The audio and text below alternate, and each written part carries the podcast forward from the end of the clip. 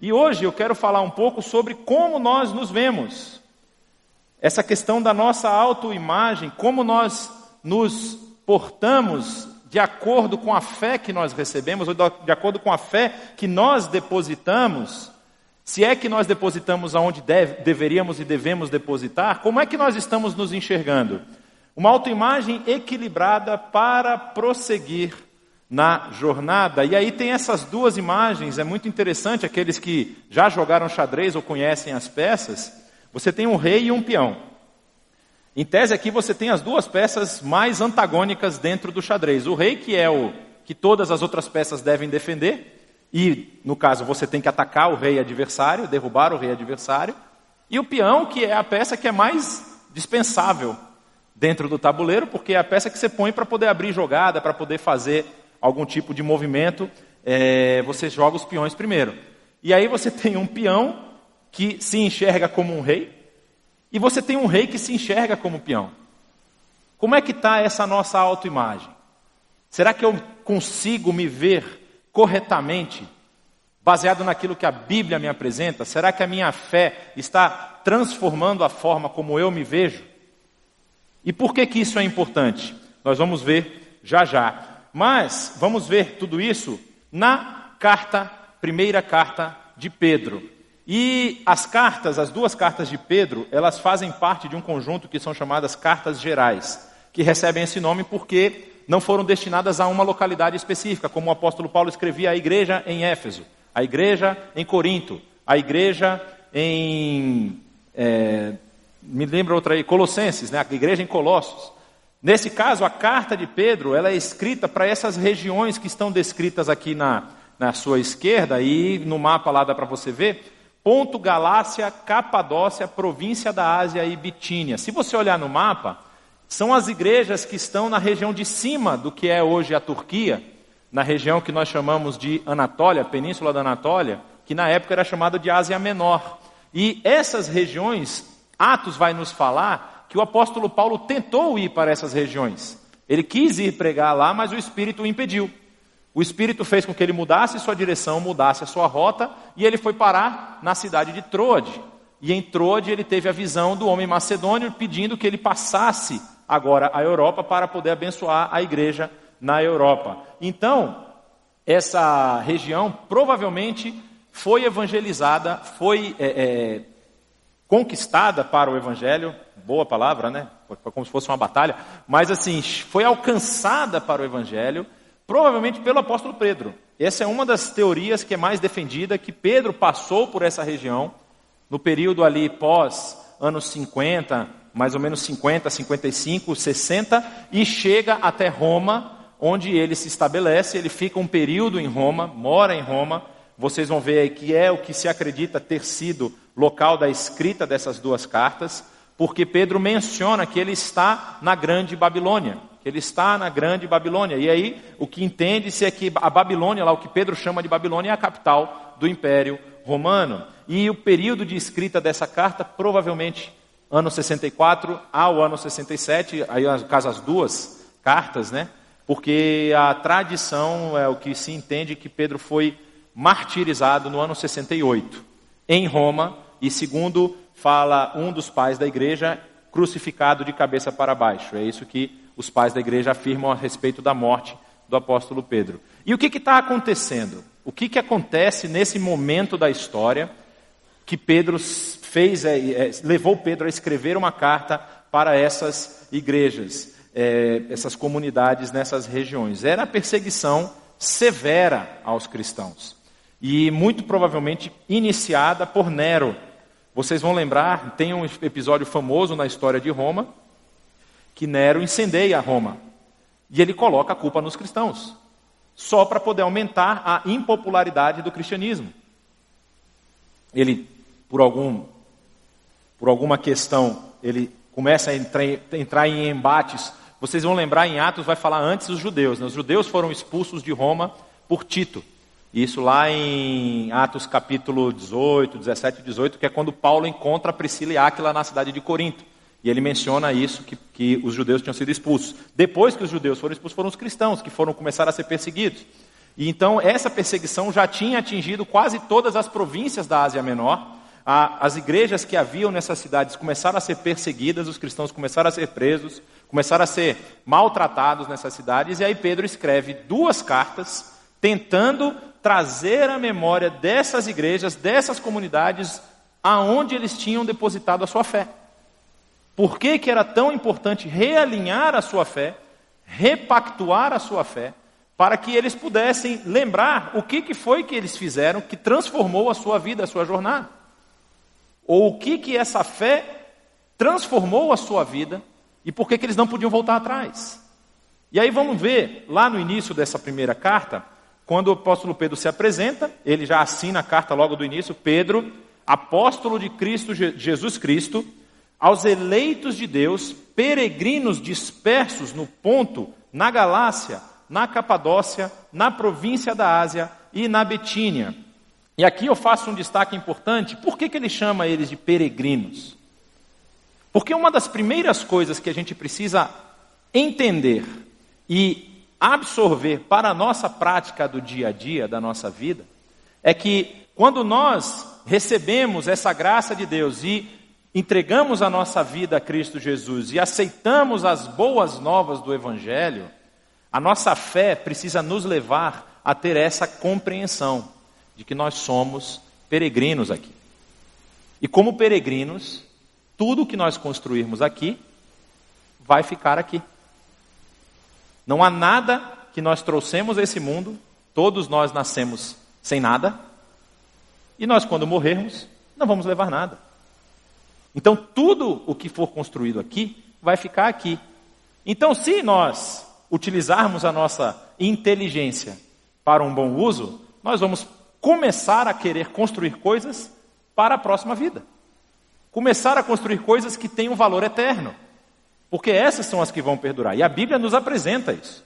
E aí ele continua dizendo, ó, escolhidos de acordo com o pré-conhecimento de Deus, Pai, pela obra santificadora do Espírito, para a obediência a Jesus Cristo e a aspersão do seu sangue, graça e paz lhe sejam multiplicados. O que, que ele quer dizer com isso? Ele quer dizer que esse Deus a quem nós servimos e a quem nós é, é, entregamos a nossa vida, ele é um Deus que tem todo o conhecimento, ele conhece passado, presente e futuro, ele enxerga todos os passos da nossa vida e ele diz que nós fomos escolhidos de acordo com esse pré-conhecimento. Deus já sabe o que, que nós íamos fazer e que decisões nós íamos tomar, e ele nos, nos santificou para que nós passemos a obedecer a Cristo Jesus. Então, a partir do momento que essa fé está depositada em Cristo Jesus, que essa fé foi colocada em Cristo Jesus, ele nos santifica não por nosso esforço, não por nossas próprias obras, não pela nossa inteligência e sabedoria, mas pelo Espírito, pela obra santificadora do Espírito. E uma vez que nós fomos santificados, nós devemos, a partir de agora, obedecer aos mandamentos e às instruções de Cristo Jesus. E o que, que isso tem a ver com a nossa autoimagem? É que se nós não estamos com a nossa fé alinhada e depositada na no objeto correto, no alvo correto, nós podemos perder essa perspectiva. E nós perdemos muitas vezes essa perspectiva inconscientemente. Nós não fazemos assim, ah, eu vou deixar de seguir a Jesus. Não, nós passamos a tomar algumas posições e atitudes que não são posições de Cristo, posições que ele nos ensinou, e nós fazemos isso com naturalidade, porque a vida vai nos empurrando para isso. E nós precisamos de vez em quando reposicionar. Opa, deixa eu ver se as minhas ações, se as minhas atitudes estão em, em acordo, em concordância, em obediência àquilo que Cristo nos ensinou. E aí ele continua dizendo: Bendito seja o Deus e Pai de nosso Senhor Jesus Cristo, conforme a sua grande misericórdia, ele nos regenerou para uma esperança viva, por meio da ressurreição de Jesus Cristo dentre os mortos, para uma herança que jamais poderá perecer, macular-se ou perder o seu valor.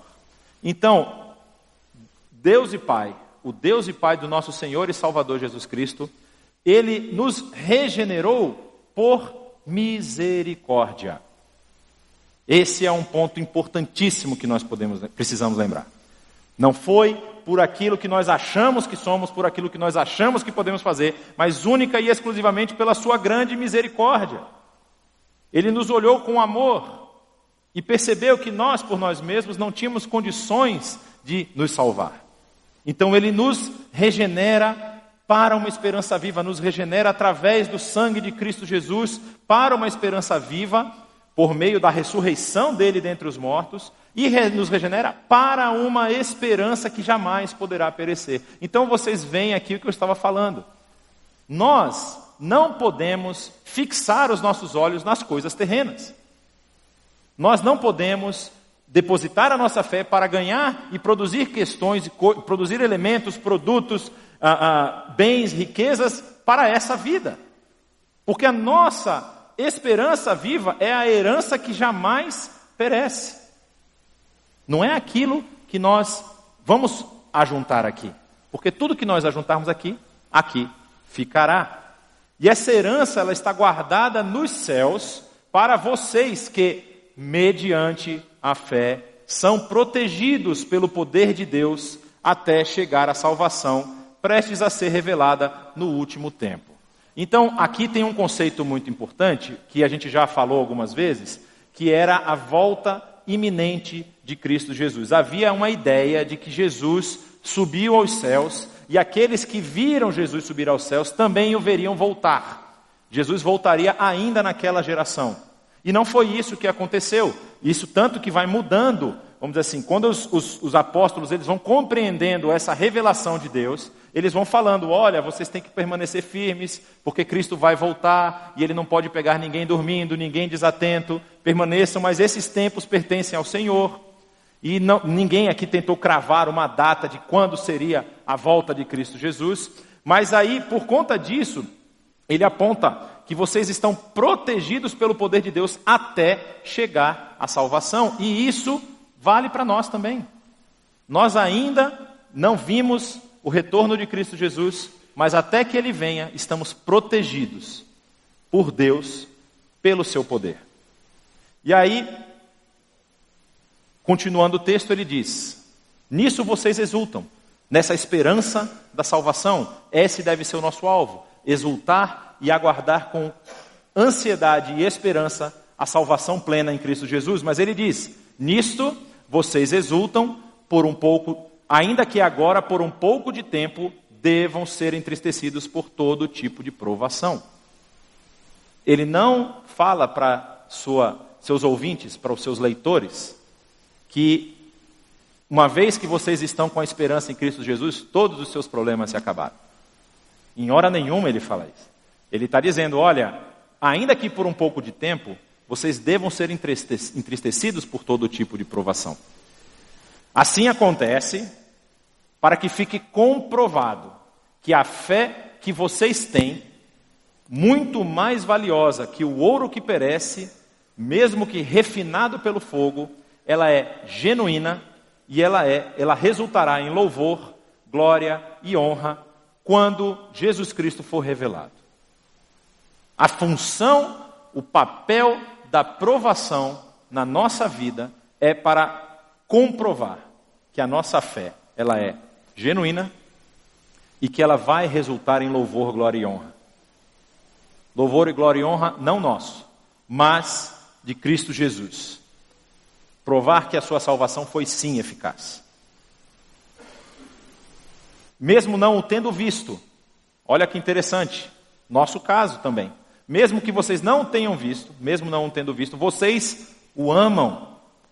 E, apesar de não o verem agora, creem nele e exultam com alegria indizível e gloriosa, pois vocês estão alcançando o alvo da sua fé, a salvação das suas almas. Então nós temos o primeiro quadro aqui. Nós temos a fé, nós temos o que, que nós devemos esperar dessa fé e como nós devemos agir baseados nessa fé ela não pode ser apontada para resoluções de problemas atuais, problemas que nós enfrentamos no nosso dia a dia, as dificuldades, as lutas que nós passamos. Mas muito antes ela deve nos apontar para a esperança que não perece em Cristo Jesus. Essa esperança que está guardada por Deus, dessa herança maravilhosa que nós vamos receber, e já, estemos, já temos que estar alegres, porque nós já estamos alcançando qual, o alvo da nossa fé, que é a salvação das nossas almas. Mas qual é o problema? O que, que acontece quando nós somos provados? Qual é a questão, qual é o problema das provações? A questão é a seguinte: quando nós passamos por provação, normalmente, isso não é generalizar, não quero generalizar, mas normalmente produz dois tipos de frutos. Quando você, eu, todo mundo aqui passa por alguma dificuldade, alguma provação, ela pode resultar em dois tipos de frutos que formam dois tipos de crente, dois tipos de cristão, dois tipos de discípulo de Jesus. Se é que a gente pode chamar de discípulo de Jesus. É o que é o super-homem de, de, de Cristo, é o super-herói de Cristo, e aquele que é o derrotado, que nada dá certo. Porque quando você passa por provação, a sua fé está sendo avaliada. Nós já, já vimos isso aqui no texto. Só que no lado aqui do super-herói, quando ele vence a provação, se você vence a provação, eu e você vencemos as provações, nós podemos achar que nós vencemos pelo nosso próprio esforço. Nós podemos nos tornar arrogantes, prepotentes. Nossa, olha como eu sou bom. Olha como eu resolvi o problema. E aí é interessante porque algumas características da pessoa que tem esse tipo de atitude no meio da provação. Normalmente é uma pessoa que é autossuficiente. É uma pessoa que não precisa do apoio de ninguém porque ele tem todas as respostas e ele pode resolver todos os problemas sozinho. Não reconhece Deus em seus caminhos. Quando a aprovação passa, ele acha que foi sua própria força, seu próprio entendimento, sua própria capacidade que fez ele atravessar a dificuldade. Não aceita erros alheios, tem uma restrição, porque ele acha que ele não erra. Então, quando alguém erra do lado dele, é uma crítica violenta. Uma crítica assim que mata a pessoa do lado. E dificilmente reconhece os seus próprios erros. Ah, não, aconteceu, mas foram as circunstâncias. Ah, mas teve aquela mudança. Ah, eu estava planejando isso, mas aquilo ali não estava no script. E não consegue reconhecer que também é limitado. Que também tem dificuldades em algumas áreas e que também precisa de apoio. Aí você tem o lado de lá, que é aquele que tudo dá errado. Parece que tem uma nuvem negra é, andando junto. E quais são as características dessa pessoa? É uma pessoa que nunca está feliz. Nunca. E aqui eu estou falando, é, é, separando é, alegria de felicidade. Uma pessoa pode estar alegre ou triste, mas a pessoa que tem Cristo Jesus precisa estar feliz.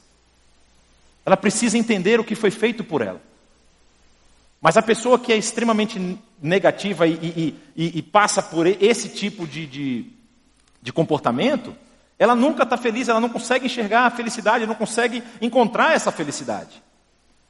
Sempre busca erro em suas atitudes, nunca acha que consegue fazer alguma coisa boa. Alguma coisa vai dar errado. Qualquer coisa que ela põe a mão é tipo mão de pântano, botou a mão, cai, quebra, destrói. Não consegue resolver nada, tipo, vai dar errado em algum lugar, eu só não estou enxergando aonde. Não consegue ver as coisas boas da vida. E tem muita coisa boa que Deus deixou para a gente usufruir.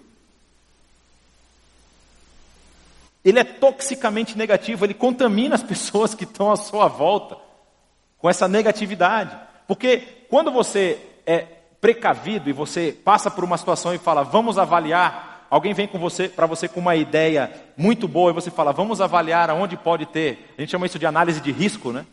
Vamos ver onde é que pode dar errado aqui para a gente poder tentar antever. Mas esse cara não, esse cara assim, não, vai dar errado, não vai funcionar. É impressionante como tudo vai dar errado. Tudo vai dar errado. E não aceita o perdão de Deus. Acha que Deus não tem condições de perdoar alguma coisa que ele fez. E ele fica naquela, não, não, assim, eu, eu sou muito ruim. Eu sou muito ruim, Deus nunca vai me aceitar. E qual é o problema dos dois lados? Tanto desse aqui, que pensa que Deus seria louco se não tivesse aceitado ele? Não, eu sou muito bom, Deus tem que me aceitar, ele ia perder essa oportunidade. Quanto o outro, não, eu sou muito ruim, não tem como Deus me aceitar. O problema está na tentativa, que nós não conseguimos, mas nós tentamos, na tentativa de limitar o poder de Deus. Nós queremos dizer para Deus como ele vai funcionar. Não, Deus, não é assim. Eu entendo, mas não é assim. Eu funciono dessa forma. E nós queremos dizer para Deus, ensinar a Deus o que, que ele tem que fazer. Isso é um problema. Isso é um problema porque isso aponta para uma fé estranha. A sua fé não está embasada naquilo que a Bíblia apresenta. E essa é toda a questão da nossa autoimagem. A nossa imagem precisa ser a imagem do Filho ressurreto. Nós somos imagem e semelhança de Deus, como diz em Gênesis, e caminhamos para a imagem e a estatura de varões e varoas, homens e mulheres perfeitos em Cristo Jesus. Esse é o nosso alvo. E nós precisamos transformar as nossas ações e as nossas atitudes baseados no que, que a Bíblia nos apresenta. Aí o texto vai continuar. Depois desses dois versículos. Tem dois versículos muito interessantes que falam sobre a questão da imagem equilibrada. Um está em Mateus, outro em Romanos, existem outras passagens, mas esses dois são, são duas situações muito interessantes. Que Jesus, na primeira, ele é desafiado por um mestre da lei, por um fariseu, que pergunta para ele quais são os dois maiores mandamentos. E aí Jesus diz: Amarás o Senhor teu Deus de todas as tuas forças, de todo o teu entendimento, de toda a tua sabedoria. E a segundo, como está escrito, é semelhante a esse: você amará o seu próximo como a si mesmo. Não é amar o seu próximo mais do que a si mesmo, como se você se colocasse sempre numa posição de inferioridade. Ah, eu sou inferior ao meu irmão. Você nunca consegue se ver como igual. Então você sempre tem que amar o outro a mais, mais do que a si mesmo. E também não menos do que a si mesmo. Como se você estivesse dizendo, ah, ele não está no meu nível, então não tem necessidade, né? não precisa gastar tanto com esse meu irmão. A ideia é você equilibrar a balança. Você nem achar que você é bom demais e nem achar que você não presta para nada. Você precisa amá-lo como a si mesmo. E o amor próprio aponta para essa restauração que nós vamos ver aqui, feita pelo Espírito Santo. E aí você tem também Romanos, quando diz, capítulo 12, Romanos 12, 1 e 2, a gente já lembra muito, né? Porque diz lá: apresenteis os vossos corpos em sacrifício vivo, santo e agradável. Esse é o seu culto racional. E não vos amoldem, não tomem a forma desse mundo, mas transformem a sua mente pela renovação. Não transformai-vos pela renovação da sua mente em Cristo Jesus. Mas no verso 3 diz o seguinte: Pois por isso, pela graça que me foi dada, digo a todos vocês: ninguém tenha de si mesmo um conceito mais elevado do que se deve ter, do que deve ter, mas ao contrário, tenha um conceito equilibrado, de acordo com a medida da fé que Deus lhe concedeu. Ou seja, esse conceito equilibrado vai vir a partir do momento em que eu conseguir alinhar a minha fé com a fé apresentada nas Escrituras, buscar essa imagem de homem e de mulher perfeitos em Cristo Jesus e conhecer a minha limitação. E passar a tentar entender quais são as minhas capacidades, as minhas habilidades, as minhas coisas que podem produzir algo de bom através do Espírito Santo para abençoar o reino e entender aquilo que eu não consigo fazer. Você precisa fazer essa autoanálise. Você precisa sempre comparar o que você tem feito e como você tem vivido com os ensinamentos das Escrituras. E aí, equilibrando essa balança, nós vamos ver o apóstolo Pedro falando. Portanto, estejam com a mente preparada, prontos para agir. E é essa renovação da mente, é essa mudança das nossas afirmações, das nossas certezas, aquilo que a gente entende que é o correto, por afirmações que são extraídas diretamente do texto, da palavra de Deus. Por aquilo que o texto fala que eu sou e que você é. Eu não sou o bambambam, bam, bam, eu não sou o cara que vai resolver todos os problemas da humanidade, e eu também não sou o cara que não presta para nada. Se o Espírito Santo de Deus age em você, ele pode transformar a sua vida. E ele pode transformar a sua atitude, tanto exacerbada como até inexistente e numa atitude que transforme não só a sua situação, mas a situação de outras pessoas. E aí ele diz: estejam alertas e ponham toda a esperança na graça que será dada a vocês quando Jesus Cristo for revelado. Toda a nossa esperança, tudo aquilo que nós esperamos deve ser, deve estar alicerçados naquilo que Deus vai nos trazer, naquilo que Deus vai nos dar no dia em que Jesus Cristo for revelado, como não mais agora apenas Salvador, mas também o executor da justiça divina em todo o mundo. Como filhos obedientes, não se deixem amoldar pelos maus desejos de outrora. Olha aí, Romanos capítulo 2, ou 12, 2. Quando vocês viviam na ignorância, mas assim como é santo aquele que os chamou, sejam santos vocês também em tudo o que fizerem. Pois está escrito: sejam santos, porque eu sou santo. A santidade. Vocês lembram que logo no início ele fala que o Espírito Santo nos santificou. Então nós precisamos agir conforme essa santidade. Nós precisamos buscar ações, atitudes, rever os nossos posicionamentos, rever aquilo que nós temos feito, feito baseados nessa nova figura que nós somos. Nós somos agora santificados. Então nós precisamos buscar ser santos em tudo que nós formos fazer. Não apenas as questões que nós entendemos, ah, não, isso aqui eu estou fazendo para a igreja, então aqui eu vou ser santo. Mas na hora de eu fazer o meu imposto de renda, não tem tanta necessidade assim. Porque o governo é injusto. Os governos são colocados por Deus. Seja santo em tudo que você for fazer. Em tudo, em todas as coisas. Porque, como diz, sejam santos porque eu sou santo. Isso o próprio Deus fala ao povo de Israel. Só que aí você pode pensar: olha, é bonito o que está falando, mas para Pedro era fácil escrever isso, né? Afinal de contas, Pedro foi discípulo de Jesus, caminhou com ele, viveu com ele, e ele não passou pelos problemas que eu passo.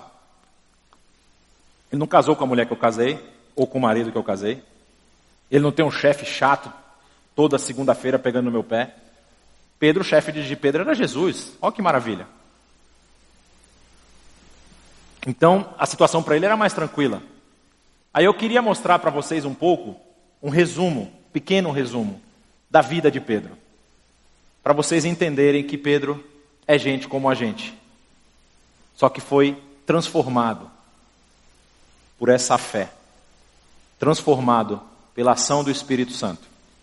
E isso também acontece com cada um de nós. E precisa continuar acontecendo com cada um de nós. Olha só que interessante. Isso aqui não é exaustivo. Eu não peguei todos os acontecimentos da vida de Pedro, senão não daria. Uma semana não daria para a gente ter, terminar de analisar tudo. Mas é, é, a gente tem algumas questões. Olha, ele é natural de Betsaida, que é na região norte do território de Israel, próximo à região de Cafarnaum, Mar da Galileia. Vocês sabem que ele era pescador, porque o, vários textos vão falar sobre isso. Inclusive, é tão interessante que quando Jesus morre e é crucificado e é sepultado, depois que Jesus reaparece para eles, eles voltam para pescar, né? No final lá do, do, dos evangelhos está dizendo que eles estavam de novo na Galiléia pescando. Ele foi apresentado a Jesus por seu irmão André. André conhece a Jesus, o encontra e chega e pede para que Jesus vá ao encontro de Pedro e fala com Pedro: Olha, achamos o Messias, achamos o Cristo. Ele tem alguns nomes, porque quando acontece essa apresentação de Jesus, de, de, de André para de Jesus a Pedro, Jesus fala para Pedro e fala assim: Você, esse é meu irmão Simão, e Jesus fala: Seu nome será Pedro. Talvez fazendo uma referência à sua personalidade, como Pedro tem a ver com pedra, Petros no grego. E mas Jesus não falava grego com Pedro, nem com nenhum dos seus discípulos. O que se entende é que Jesus falava aramaico. E como é que é pedra em aramaico? É kefa. É kefa. Então Pedro foi chamado de Cefas na transliteração. Para o latim virou Cefas. Então por isso que você vai ver o nome dele algumas vezes como Cefas, como Pedro, como Simão e como Simeão fazendo uma alusão à tribo de a tribo da, de Israel, não necessariamente a tribo que Pedro fazia parte, mas o nome dele em homenagem a essa tribo. Então todos esses nomes estão interligados com a mesma pessoa. Então se você lê Kefas, Cefas, Pedro, Simão, é o mesmo personagem. E ele fazia parte do grupo dos três discípulos. Você provavelmente já cantou, né? Pedro, Tiago, João no barquinho no mar da Galileia. São os três discípulos que estavam mais próximos de Jesus E aqui vocês vão, vocês vão ver alguns acontecimentos da vida de Pedro, desses três, na verdade. Ó, Pedro andou sobre as águas. Quando Jesus vai ao encontro do barco que eles estavam lá no meio tentando remar e, e vencer a tempestade, Pedro pede para Jesus para ir ao encontro dele. E aí Pedro anda sobre as águas. Depois afunda, mas isso é um outro detalhe. Ele foi um dos que viu a transfiguração de Jesus. A transfiguração foi o momento onde a glória de Deus apareceu diante deles. Jesus foi transfigurado e estava entre eles, é, estava entre Moisés e Elias, e tinha três discípulos acompanhando, sendo que Pedro era um deles. Ele viu isso, participou desse momento tão marcante na história da igreja. Depois, ele afirmou que Jesus era o Cristo, é o Cristo, o Messias, o Filho do Deus vivo. Vocês lembram que Jesus pergunta para os discípulos e fala assim: quem as pessoas aí fora estão dizendo que eu sou? Ah, alguns dizem que você é Elias, outros dizem que você é um profeta, outros dizem que você é um mestre. E aí Jesus vira para os discípulos: e vocês? Vocês, quem vocês dizem que eu sou? Aí Pedro toma a frente e diz: Tu és Cristo, o Cristo, o Filho do Deus vivo. E Jesus responde para ele: E tu és Pedro, e sobre esta pedra eu edificarei a minha igreja, e nem as portas do inferno vão prevalecer sobre ela. Esse é o Pedro.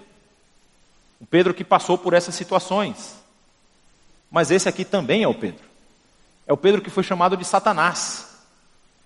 Quando Jesus afirmou que iria a Jerusalém para ser martirizado, ser crucificado, Pedro disse: Nunca que isso vai acontecer contigo. De jeito nenhum. Jesus fala: Passa para trás de mim, Satanás. Porque você pensa nas coisas da terra e não nas coisas do alto. Ele negou Jesus três vezes. E é muito interessante porque a gente fala dos discípulos de Jesus. Jesus tinha doze discípulos. Um deles o traiu. O Pedro negou três vezes. E os outros dez fugiram. Não ficou ninguém. E aí, Jesus depois restaura Pedro, no final do Evangelho de João, e pede que ele apacente as ovelhas dessa nova igreja, desse novo grupo que Jesus estava reunindo. E quando Jesus faz isso, Atos vai começar a falar da, da, da ação do Espírito Santo através dos discípulos e da formação dessa nova igreja. No capítulo 2, Pedro vai lá e prega, 3 mil pessoas se convertem. Depois, nos capítulos seguintes, ele prega de novo, mais duas mil se convertem. Já logo no início do Atos, são 5 mil conversões. E Pedro também, com João, realiza curas e milagres. Tem a história lá do paralítico que ficava na porta e pede dinheiro para eles. Eles falam: Não tenho prata nem ouro, mas pelo nome de Jesus, levanta, toma o teu leito e anda. E realizou também algumas execuções sumárias do Espírito Santo. Ele não foi o executor, ele foi, vamos dizer assim, um agente que pegou Ananias e Safira, que estavam mentindo por causa de um terreno, e diz: Por que vocês mentiram? Os dois vão cair mortos agora. Primeiro caiu Ananias, depois Safira. Quando Felipe foi pregar na região da Samaria, ele foi lá e confirmou a, a chegada do Espírito Santo para os samaritanos. Depois ele anunciou as boas novas a Cornélio lá em Cesareia. E aí você parece que depois da restauração de Jesus, Pedro está entendendo o Evangelho, está caminhando.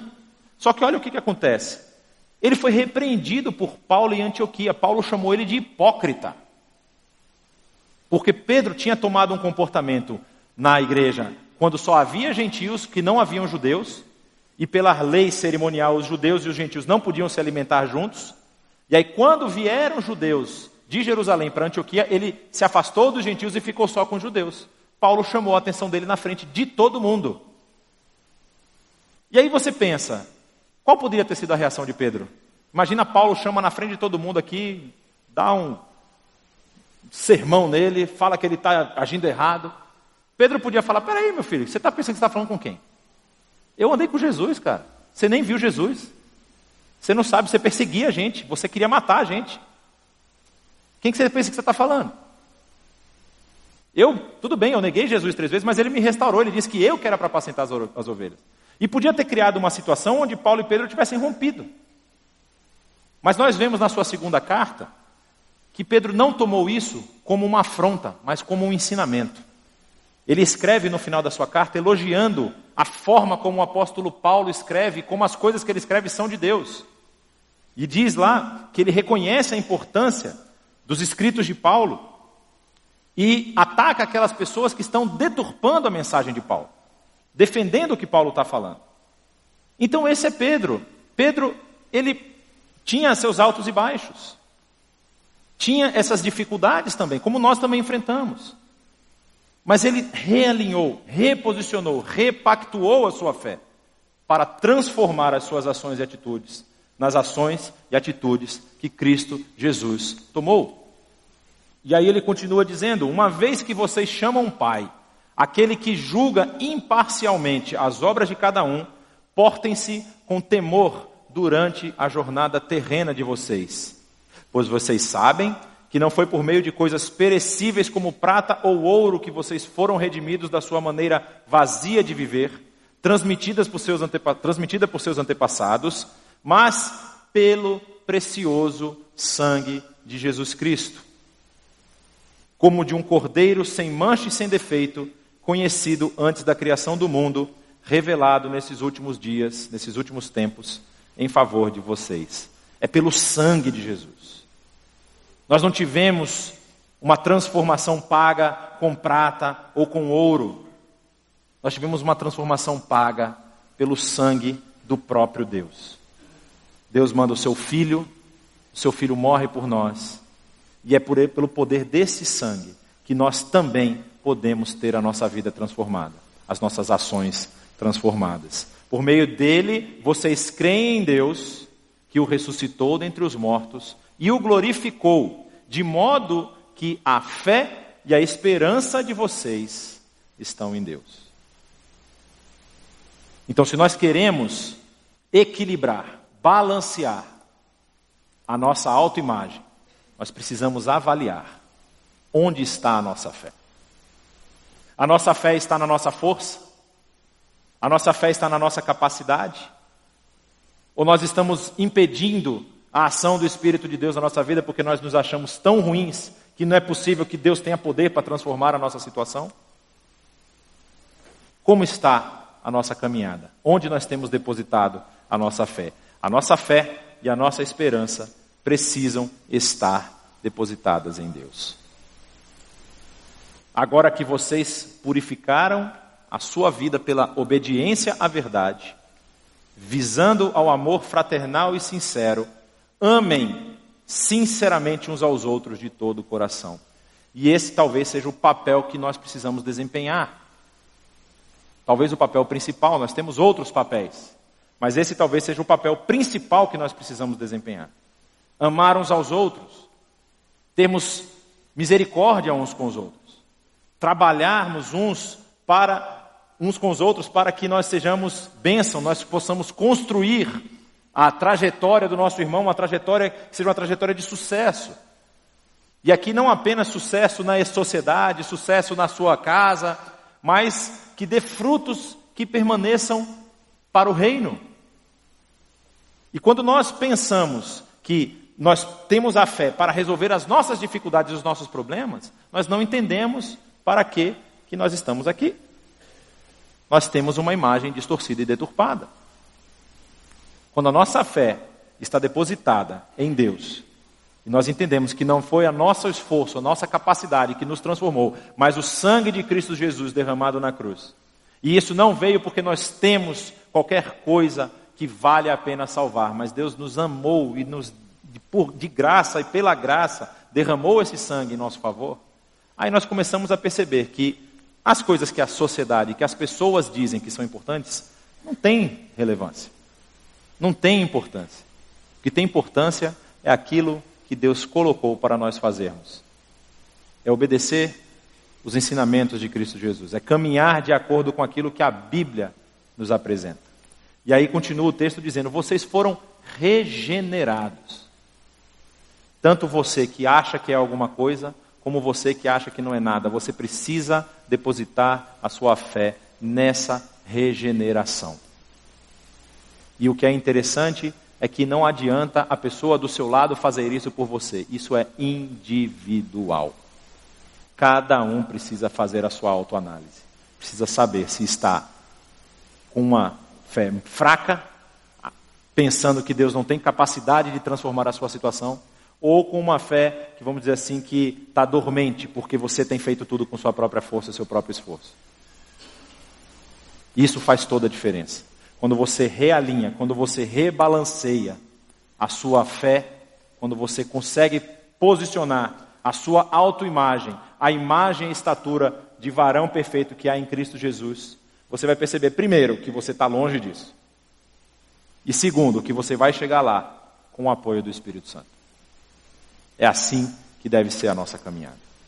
E aí, ele termina dizendo que vocês foram regenerados não por uma semente perecível, mas imperecível, por meio da palavra de Deus, viva e permanente. Pois toda a humanidade é como a relva, e toda a sua glória como a flor da relva. A relva murcha, a cai a sua flor, mas a palavra do Senhor permanece para sempre. A mesma palavra que foi anunciada a Abraão, que foi anunciada aos patriarcas, passando por Moisés, passando pelos juízes, passando pelo período da monarquia de Israel, chegando aos profetas, na transformação que acontece em Cristo Jesus, a palavra viva de Deus, a revelação máxima de Deus. Jesus se entregando por nós, passando para os apóstolos, passando para os discípulos desses apóstolos, passando para a igreja, chegando até nós, é a mesma palavra. E essa mesma palavra continua com o mesmo poder. Então, essa é a palavra que foi anunciada a vocês. Essa é a palavra pela qual eu e você cremos em Cristo Jesus. E essa palavra tem poder para transformar a minha e a sua atitudes, para que a nossa fé esteja alinhada, apontada para essa esperança imperecível que há em Cristo Jesus. E aqui eu vou deixar um último item, um último recado. Pode ser, pode ser, que você precise de auxílio externo. Você pode se encontrar em Cristo Jesus através da oração, através da leitura da palavra, mas pode ser que você precise conversar, você precise trabalhar isso com alguém. E aí, pode ser que você precise até de ajuda profissional, porque a sabedoria Deus distribui para as pessoas, e através dessa sabedoria, você pode é, é, construir formas de resolver problemas pessoais. Nós temos aí anos e anos de estudo na área de psicologia, na área de psiquiatria. Nós temos anos e anos de estudo na área da medicina. É interessante assim, é, é, casos, por exemplo, de pessoas que têm doenças crônicas ou têm dificuldades psiquiátricas e que entendem que pela força e pelo poder do Espírito Santo elas foram curadas e param de tomar medicação. O resultado não é nada agradável. Então pode ser que você precise de apoio. E eu falei isso na primeira celebração, falo de novo. Pastor não é psicólogo. O pastor que é psicólogo é o que fez psicologia também. Pastor psicólogo é aquele que tem duas formações, teologia e psicologia. Ele pode atender psicologicamente. Mas algumas questões, quando nós apontamos assim, olha, eu acho que era bom que você conversar com um psicólogo, é porque era bom você conversar com um psicólogo. Não é porque a gente não quer te ajudar. Mas a função pastoral, do atendimento pastoral, é apontar o caminho nas Escrituras. Olha, a Bíblia diz que você precisa caminhar por aqui. Mas às vezes você por si só vai ter dificuldade. Então busque ajuda. Busque apoio.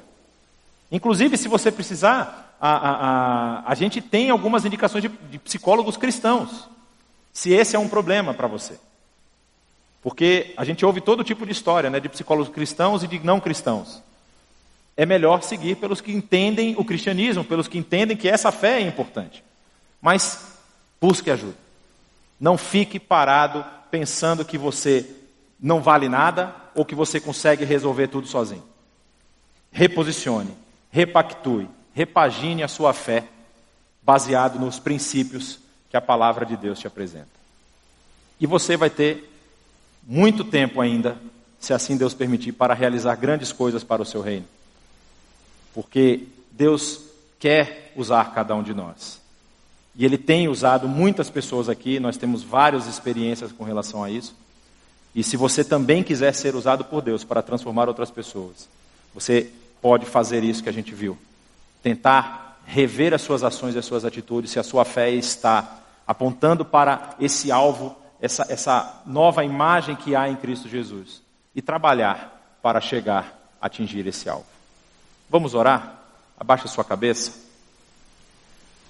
Queria pedir que Deus trouxesse sabedoria a cada um de nós para que nós possamos avaliar a nossa, nosso comportamento, avaliar a nossa atitude e, e, se necessário for, abandonar esses comportamentos nocivos e trabalhar em prol do reino, trabalhar em prol da transformação de vidas que precisam ouvir do Evangelho. Pai querido, nós te agradecemos porque a tua palavra ela é, é viva e é eficaz.